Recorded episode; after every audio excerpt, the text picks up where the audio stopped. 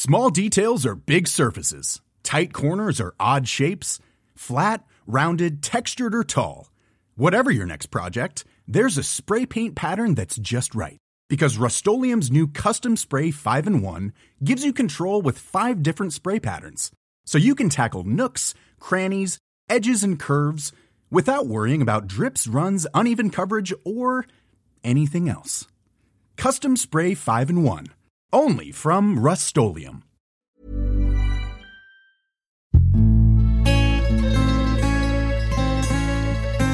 Die Weinwirtschaft.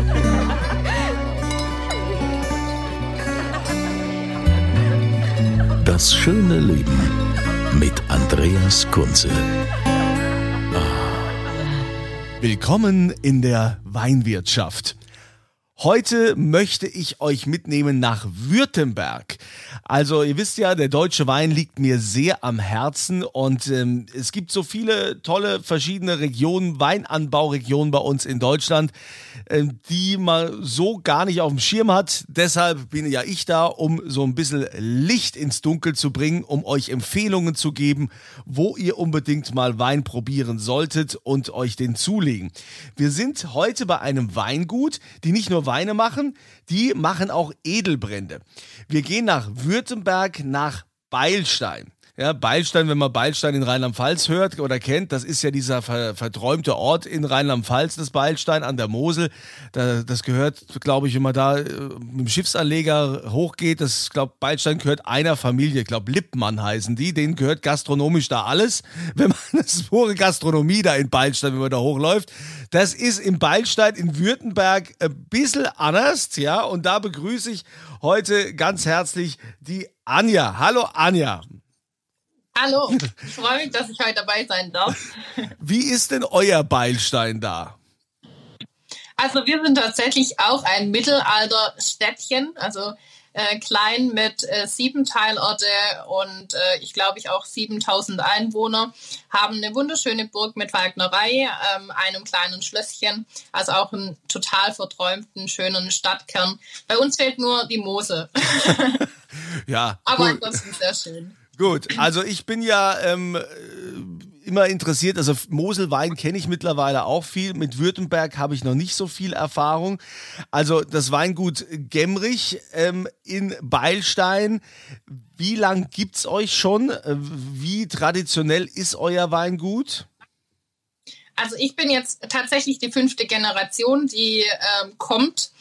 Ähm, allerdings sind wir so ganz typisch ein Württemberger Betrieb aus einem Gemischtbetrieb raus. Also wir sind seit fünf Generationen selbstständig. Allerdings hat bis zu meinem Großvater noch Waldwirtschaft dazugehört, Viehwirtschaft und so weiter. Und mein Papa hat dann äh, quasi in den letzten 30, 35 Jahren das Weingut so ausgebaut, dass wir nur noch von Weinbau und Edelbrennerei leben und ähm, uns einfach darauf fokussiert haben. Aber ansonsten ist das, glaube ich, ein ganz normaler Weg, den wir in Württemberg haben dass man aus einem Gemischtbetrieb raus entstanden ist, also mit äh, Ackerwirtschaft, Viehwirtschaft und so weiter, ähm, und sich dann irgendwann mal doch auf den Wein spezialisiert hat. Also bevor wir zu den Edelbränden kommen, äh, widmen wir uns erstmal dem Weingut. Wenn man in Württemberg Weingut hat, ja, da kommt man ja wahrscheinlich um den Trollinger nicht drum rum, oder?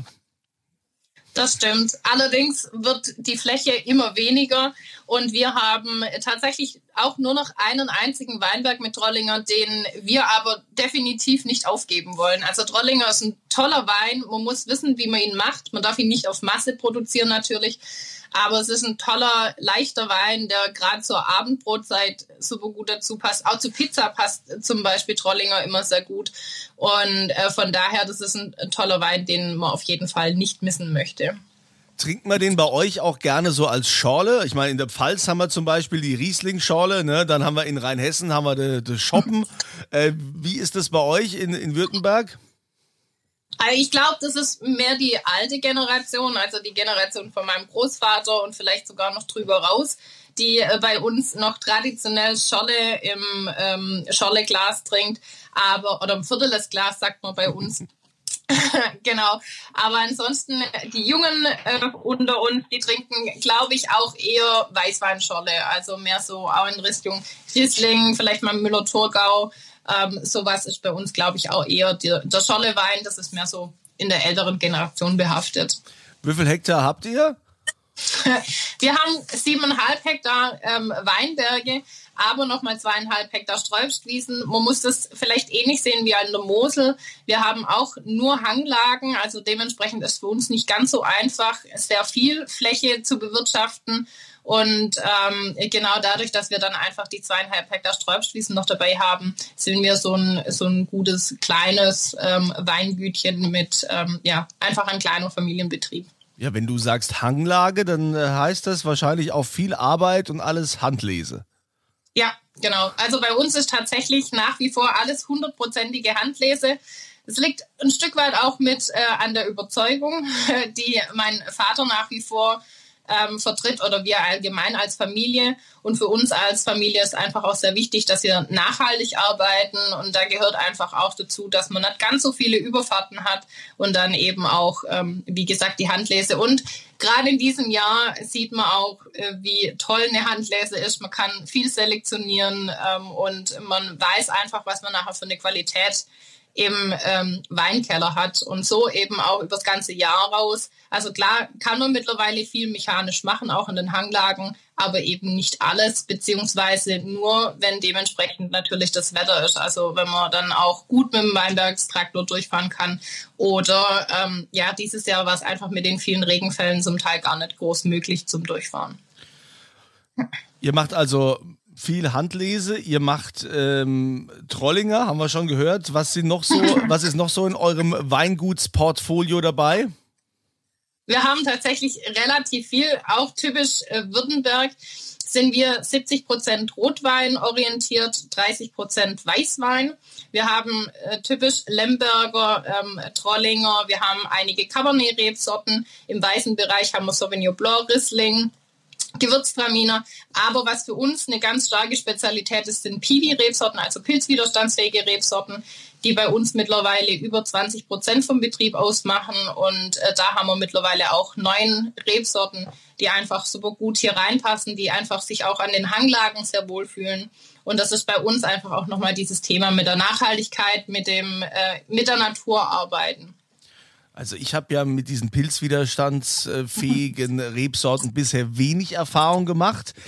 Ich wüsste jetzt auch nicht, was ich schon mal probiert hätte in die Richtung. Ähm, habe ich also auch denen, die hier immer zuhören, bisher verheimlicht und äh, noch nicht, noch nicht groß thematisiert. Vielleicht könnten wir da mal näher drauf eingehen. Was, was sind das äh, für Rebsorten?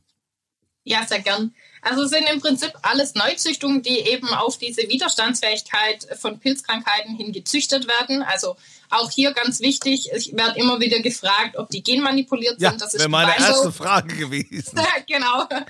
Äh, ist im Weinbau immer ganz wichtig. Es ist nach wie vor noch nicht erlaubt, genmanipulierte Reben zu pflanzen.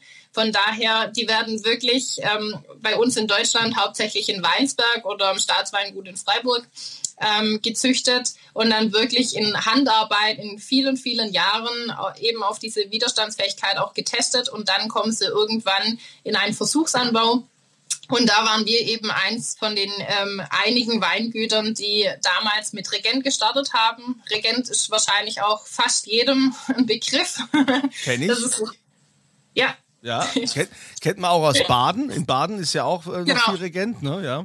Ja, Genau, das war so das, was wir als ähm, erste Rebsorte gepflanzt hatten, was bei uns im Versuch gestartet ist. Und dann kamen wir weiter mit Bronner, eine Rebsorte, die recht ähnlich ist zum Grauburgunder. Also das ist bei uns im Betrieb auch so der Grauburgunder-Ersatz und mit unsere definitiv beliebteste Weißwein-Rebsorte. Hat nicht ganz so viel Säure und einfach einen super Charakter. Und dann ging es weiter mit Cabernet Cortes, einem sehr kräftigen ähm, Rotwein und mittlerweile haben wir noch einige weiße Rebsorten in dem Bereich, weil die roten Rebsorten sich einfach nach wie vor noch ein bisschen schwer tun.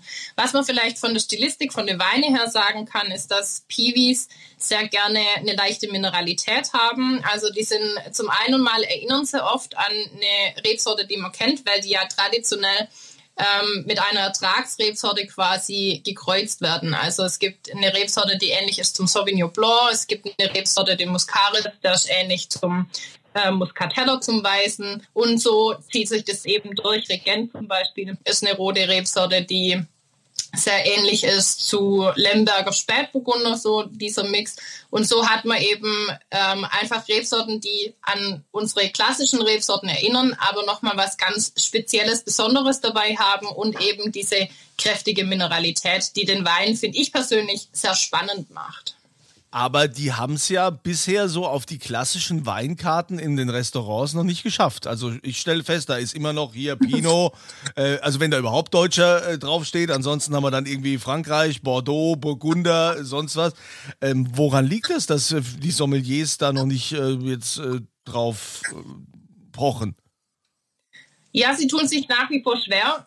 Ein Grund ist definitiv, dass es einfach keine Masse gibt am Markt. Also äh, wir haben kleine Betriebe, die damit anfangen, die einfach sagen, ich setze mich damit auseinander ähm, und dementsprechend natürlich einfach auch äh, nicht diese Masse da ist, aber parallel dazu einfach auch die Werbung ein Stück weit fehlt. Also wir haben angefangen, unsere Weine, die eben aus diesen Rebsorten sind, als äh, unter dem Namen unkaputtbar zu verkaufen, haben da ein sehr spannendes, schönes, modernes Etikett ähm, designt und haben dann gesagt, es soll zwar im normalen Sortiment mitlaufen, aber es muss irgendwie prägnant sein, dass sich Menschen auch darauf einlassen, sowas zu probieren. Und was mir auffällt persönlich ist einfach, dass durch die Corona-Pandemie sehr viel tatsächlich weiter entstanden ist. Also dass die Menschen mehr darauf achten, wo kommt was her, wie wird was produziert und auch immer mehr Gastronomen und auch Fachhändler drauf aufspringen und äh, tatsächlich auch legen. Also es gibt gerade so ein bisschen einen Wandel. Selbst Genossenschaften hier bei uns im Umkreis, die springen immer mehr auf, vor allem die Rebsorte Sauvignon Gris auf. Das ist eine weiße, eher kräftige Rebsorte. Und da ist, glaube ich, gerade so ein Strukturwandel dabei. Einmal mit unserem Klimawandel und eben auch ähm, dem, dass es immer bekannter wird.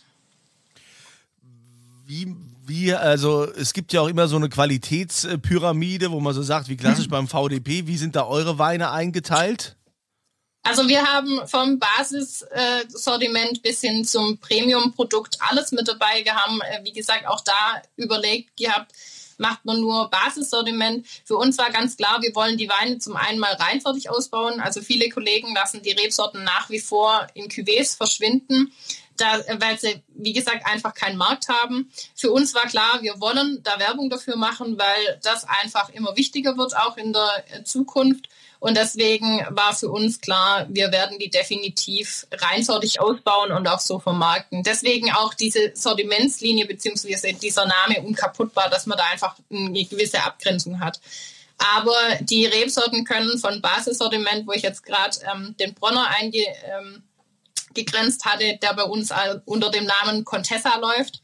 da gibt es eine ganz so viel Menge in Deutschland und ähm, haben aber den Cabernet Cortes und den Muscaris im Premium-Sortiment, also aus dem Holzfass, aus dem Barrik.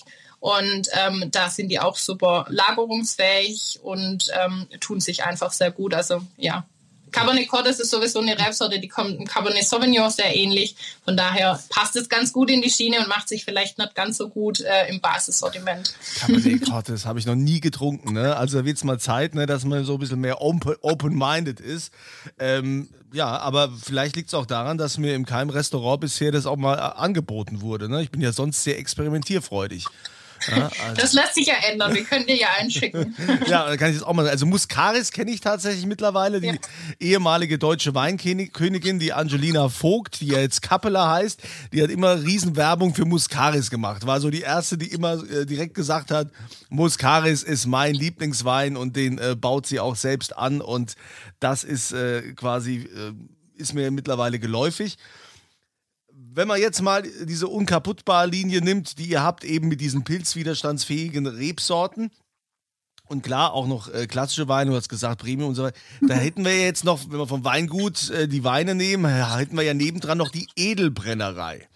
Ne, Edelbrände, da bin ich auch erstmal äh, drauf aufmerksam geworden mit dem äh, Hubertus Fallender, der einer der erfolgreichsten Edelbrenner ist hier auf der ganzen Welt. Der sitzt ja. äh, an der Mosel, beziehungsweise ein Stück weiter oben. Äh, viele würden schon sagen Eifel, da in, in Keil.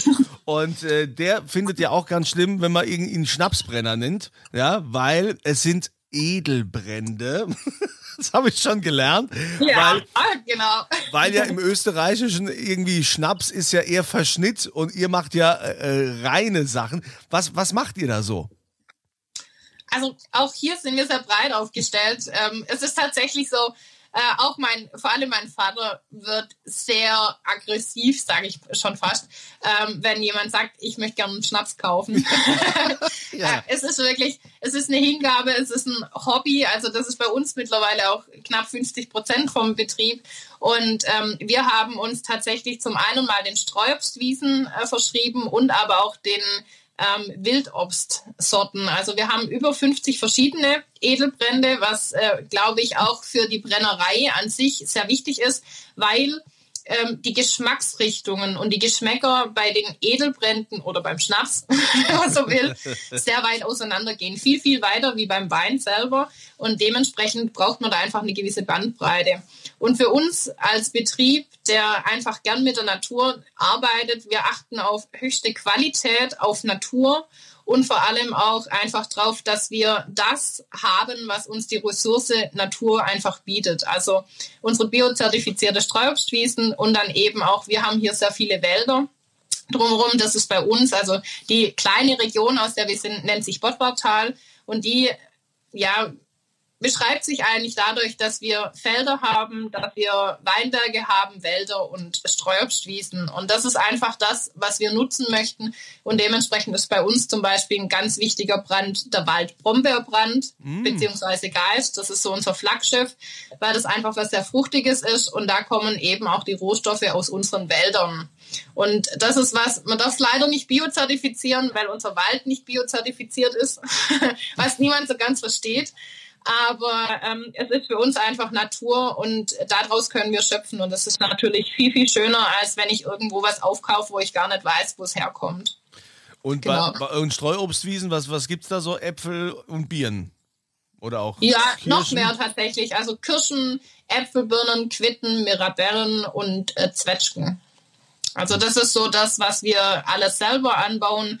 Und dann haben wir noch einen ähm, Kollegen beziehungsweise ein Landwirt, der bei uns im Nachbarort sitzt, von dem wir ab und zu mal noch sowas wie Heidelbeeren ähm, auch beziehen. Und dann haben wir tatsächlich noch einen Bauern im Schwarzwald, das ist schon fast ein Bergbauer, ähm, von dem wir auch immer wieder einzelne Obstsorten äh, beziehen, die wir selber nicht anbauen können oder wo wir nicht ganz so viel Menge haben. Aber da wissen wir ganz genau, wie sie arbeiten da fahren wir auch selber runter und holen die ähm, Rohstoffe ab. Und das ist einfach super schön, wenn man da dementsprechend einfach auch miteinander arbeiten kann und weiß, wo was herkommt. Ja, seid ihr jetzt auch schon quasi auf diesen Zug aufgesprungen, der ja äh, anscheinend unendlich lange rollt und es noch nicht zu Ende ist, äh, was das Thema Gin angeht? Tatsächlich haben wir kein Gin im äh, Sortiment. Das ist so eins der wenigen Dinge, was wir nicht haben. Ah, warum? Ich selber, mein Papa sagt immer, Gin kann jeder. Das braucht man nicht. ich selber trinke total gerne Gin. Ich möchte schon seit Jahren einen machen und ähm, mein großes Ziel ist jetzt über den Winter auch endlich mal wirklich einen zu kreieren. Aber ich bin so ein kleiner Perfektionist. Also wenn ich was mache, muss es wirklich naturpur sein. Viele Gins sind ja leider sehr stark zusammengemixt und ähm, nicht wirklich sehr natürlich. Und das ist für mich auf jeden Fall was. Also er muss naturnah sein, bitte nicht naturnah, sondern er muss natürlich sein. Und es ist für mich einfach so, ich habe ein gewisses Aromenbild in meinem Kopf, was rauskommen muss. Und ich möchte da gerne einfach die Aromen, die wir auch im Wein haben, irgendwie mit rein kreieren. Und da habe ich noch nicht die Rezeptur gefunden, die ich gern haben möchte. Das finde ich sehr ambitioniert. Äh, das ehrt dich auch. Ich habe, glaube ich, letztens einen Gin äh, allein mal reingerochen. Der war so parfümiert, wo ich mich gefragt habe, also das, äh, das kann doch nicht alles aus der Natur kommen. Das ist ja das ist Chemie pur, was sie da reingemacht haben. Aber Hauptsache eine, eine schicke Verpackung und ganz stylisch, ja, aber riecht wie, als wäre es in die Parfümerie gegangen. Ja, das ist äh, für mich nichts Natürliches mehr. Ja, das brauche brauch ich auch nicht. Das ist leider bei den äh, Bränden oder Spirituosen momentan ein ganz großer Trend. Äh, allgemein sehr viel Pfusch und ähm, sehr viel einfach nur zusammengemixt. Und das ist bei uns einfach ein Thema, wo wir sagen, nein, wir haben die Natur, wir möchten die Natur haben und wir möchten ein natürliches Produkt, so wie die Weine sind, so müssen auch die Brände sein und die höchste Qualität, die es einfach gibt. Ich glaube, was vielen gar nicht bewusst ist, ist, wie viel Obst man eigentlich braucht für, für so einen Brand. Oder wenn man jetzt sagt, so, so ein Liter, du hast vorhin, was ist Brombeer, hast du gesagt, ne? Brombeer, mhm. Waldbrombeerbrand oder so irgendwas. Haben wir da? Ja, ne? genau. Ähm, was, wie viel Brombeeren brauche ich denn da? Also jeder, der jetzt Brombeeren vom, vom geistigen Auge hat, ne, das sind so kleine Bärchen, so wie die Himbeeren, vielleicht ein bisschen dicker. Und genau. ähm, wie viel, wie viel Kilo brauche ich denn da für, keine Ahnung, jetzt mal einen, einen halben Liter? Meistens sind es ja so halbe Liter Flasche. Ja, also ich kann es in Liter gar nicht genau sagen. Ähm, ich kann nur so viel sagen, die Waldbeeren sind ja viel aromatischer wie unsere normalen Gartenbeeren. Wer die ähm, kleinen, wilden ähm, Erdbeeren zum Beispiel kennt, weiß das, wie aromatisch die sind. So mhm. ist bei den Brombeeren und Himbeeren zum Beispiel auch. Und da ist tatsächlich so, dass beim Brand von dem, was ich quasi in die Brennerei gebe, zum Brennen drei Prozent Ausbeute kommen. Also ich habe quasi aus meiner Maische, aus meiner 100 Liter Maische, habe ich nachher drei Prozent Ausbeute, die äh, aus der Brennerei kommt. Klar wird die dann noch auf Trinkstärke irgendwie runtergesetzt, aber es ist tatsächlich so, dass ähm, das ein verschwindend geringer Anteil ist. Und ähm, das ist tatsächlich in den letzten Jahren immer aufwendiger geworden, da überhaupt noch reife Beeren zu finden. Dieses Jahr sind sie gar nicht reif worden. Das sind sie quasi, bevor sie reif waren. Wir hatten es ja auch im Weinberg dieses Jahr zum Teil. Ähm, äh, zum Teil, bevor sie reif waren, einfach schon kaputt gewesen. Was macht Hat man? die Sonne gefehlt. Was macht man denn dann eigentlich mit dieser Maische? Also wenn das dann jetzt äh, das, oder das, wenn das dann gebrannt ist, was, was passiert dann damit? Kriegen das die Tiere dann? Ich meine, die sind dann alle besoffen, oder? Äh, ja, weiß ich nicht, habe ich noch nie ausprobiert tatsächlich. Ähm, aber bei uns ist tatsächlich ähnlich wie bei den Restern, die ja im Weinbau auch übrig bleiben. Die kommen bei uns als Dünger entweder ins Baumstück wieder ausgebracht oder in Weinberg, dass wir da einfach einen Dünger haben und einen lebendigen Kreislauf und ähm, ja, Nährstoffe für den Boden. Also ich finde das schon extrem spannend. Ne? Also auch diese Kombination einerseits das, das Weingut zu haben mit äh, diesen pilzwiderstandsfähigen Weinen, ja, die auch äh, dieses unkaputtbar Logo, was ihr dem Wein da gegeben habt, ja, um das auch klar abzugrenzen und eben keine Cuvées zu machen, sondern ihr sagt, ihr baut, äh, ihr macht das wenn ähm, dass ihr die Reihen ausbaut und jetzt auch noch dann diese, diese Edelbrände. Also finde ich, finde ich sehr spannend, diese, diese Kombination. Ähm, vor allen Dingen, also ich finde ja immer toll, wenn, wenn wirklich so, so gute Brände, wenn, wenn du dann tatsächlich, du probierst das und, und riechst da dran und, oder hast es dann auf der Zunge und es ist, äh, ja, es ist so, als hättest du jetzt in diesen Apfel reingebissen oder in diese Brombeere und äh, holst da diesen ganzen Geschmack raus. Das finde ich schon sehr beeindruckend, ja. Also ich sehe schon, ja. ähm, da äh, muss man auf jeden Fall bei euch äh, kombimäßig probieren, ne? den Wein und, und die Edelbrände hinterher. Auf jeden Fall.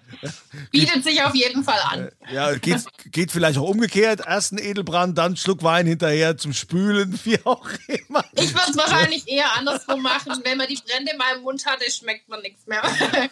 Also auf jeden Fall, es bietet sich auf jeden Fall an, mit den, mit den leichten Sachen anzufangen und mit den harten zu enden. Und äh, ja, und bevor wir hier enden, kommt natürlich jetzt wieder der Moment, auf den hier alle immer hinfiebern. Und das gibt's zu gewinnen. Denn es gibt wieder Geschenke. Anja, was hast du denn so vielleicht greifbar, was du unseren Weinfreaks, den Followern hier im Podcast anbieten könntest? Also ich habe mir überlegt, da wir ja in Württemberg sind, einen Lemberger ähm, zu verschenken. Und zwar in der Magnumflasche aus dem Jahrgang 2009. Das ist bei uns eine Rarität, die momentan wirklich schön gereift ist. 2009 war bei uns in Württemberg das Rotweinjahr äh, schlechthin. Also das war wirklich gigantisch. Bei uns zudem das erste Jahr, in dem wir Barrikfässer aus eigenem Eichenholz hatten. Sprich, wir äh, kaufen quasi momentan beziehungsweise nach wie vor bei uns im Stadtwald Eichen auf, die wir dann ins Spessart fahren zur äh, Küferei beziehungsweise Böttcherreich Assmann, die uns die Holzfässer machen Ähm, auch hier immer dieser Nachhaltigkeitsaspekt, das ist für uns ganz wichtig. Und ähm, genau, und in diesem Fass ist quasi der erste Wein, der erste Jahrgang dann gereift. Und daraus haben wir eine schöne Auslese gemacht aus dem Barrik, ähm, aus diesem Lemberger und den würde ich auf jeden Fall mitgeben. Da gibt's noch ein paar ganz, ganz, ganz wenige Flaschen, das ist wirklich gigantisch gut und äh, den würde ich gern mitgeben, einfach um das klassische, traditionelle Württemberg nahezubringen, dass wir einfach sehr cool sind, dass wir mehr können als nur Trollinger. ähm, Genau, einfach äh, um euch zu zeigen und der ist äh, wirklich total genial und perfekt für alle Rotweintrinker. Wow, das ist äh, in der Tat ein äh, großes Geschenk. Also liebe Weinfreunde, die Anja vom Weingut Gemrich in, da wären wir schon bei der Frage, die es zu beantworten gilt. Ne? Wir sind in Württemberg, aber wie heißt der Ort? Ich habe anfangs gesagt, diesen Ort gibt es auch in Rheinland-Pfalz mit dem äh, gleichen Namen. Ähm, ihr macht mit beim Gewinnspiel, indem ihr auf podcast.kunze.tv geht und dann gibt es äh, diese, ja, diese, diese Felder, die Adresse eintragen und so weiter. Und dann gibt es ein Feld Antwort zum aktuellen Podcast oder zur aktuellen Podcast-Frage. Da bitte die Lösung eintragen und dann an dem Gewinnspiel teilnehmen für die Magnumflasche Trollinger aus dem Jahrhundertjahrgang 2009 neun. Ja, es war Lemberger, kein Trollinger. Ach, es war Lemberger, Entschuldigung. du siehst, ich bin bei Württemberg, bin ich gedanklich immer beim Trollinger. Ich weiß auch nicht, das ist so, ist so in mir drin. Entschuldige. Wir können uns so viel mehr wie Trollinger. Ja, ja das, das hast du mir ja gerade hier eindrucksvoll auch äh, die letzten Minuten äh, vor Augen geführt. Und wir sind sehr gespannt auf diese pilzwiderstandsfähigen Weine, die Piwis. Also äh, da hast du mir jetzt echt Lust drauf gemacht. Das will ich auf jeden Fall mal testen. Und ähm, ja, ihr geht auf podcast.kurze.tv, macht da mit, tragt bitte ein bei der äh, Lösung der Ort, wo sich das Weingut Gemrich befindet. Und da nehmt ihr quasi dran teil. Und ja, Anja, es hat Spaß gemacht. Ja, finde ich auch. Vielen Dank. Ich, ich sag dir äh, vielen Dank für deine Zeit.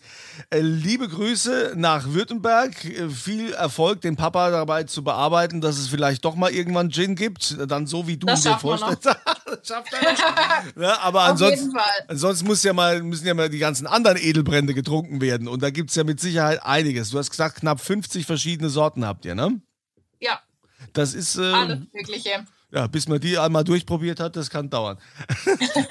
also, vielen Dank und euch natürlich auch danke, dass ihr wieder eingeschaltet habt, dass ihr euch das angehört habt und ähm, ich wünsche euch eine schöne Zeit und das Wichtigste, immer volle Gläser.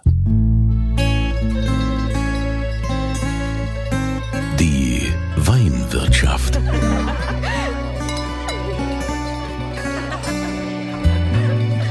Das schöne Leben mit Andreas Kunze. Die Weinwirtschaft wird produziert von Podcast Monkey. Podcast-monkey.com.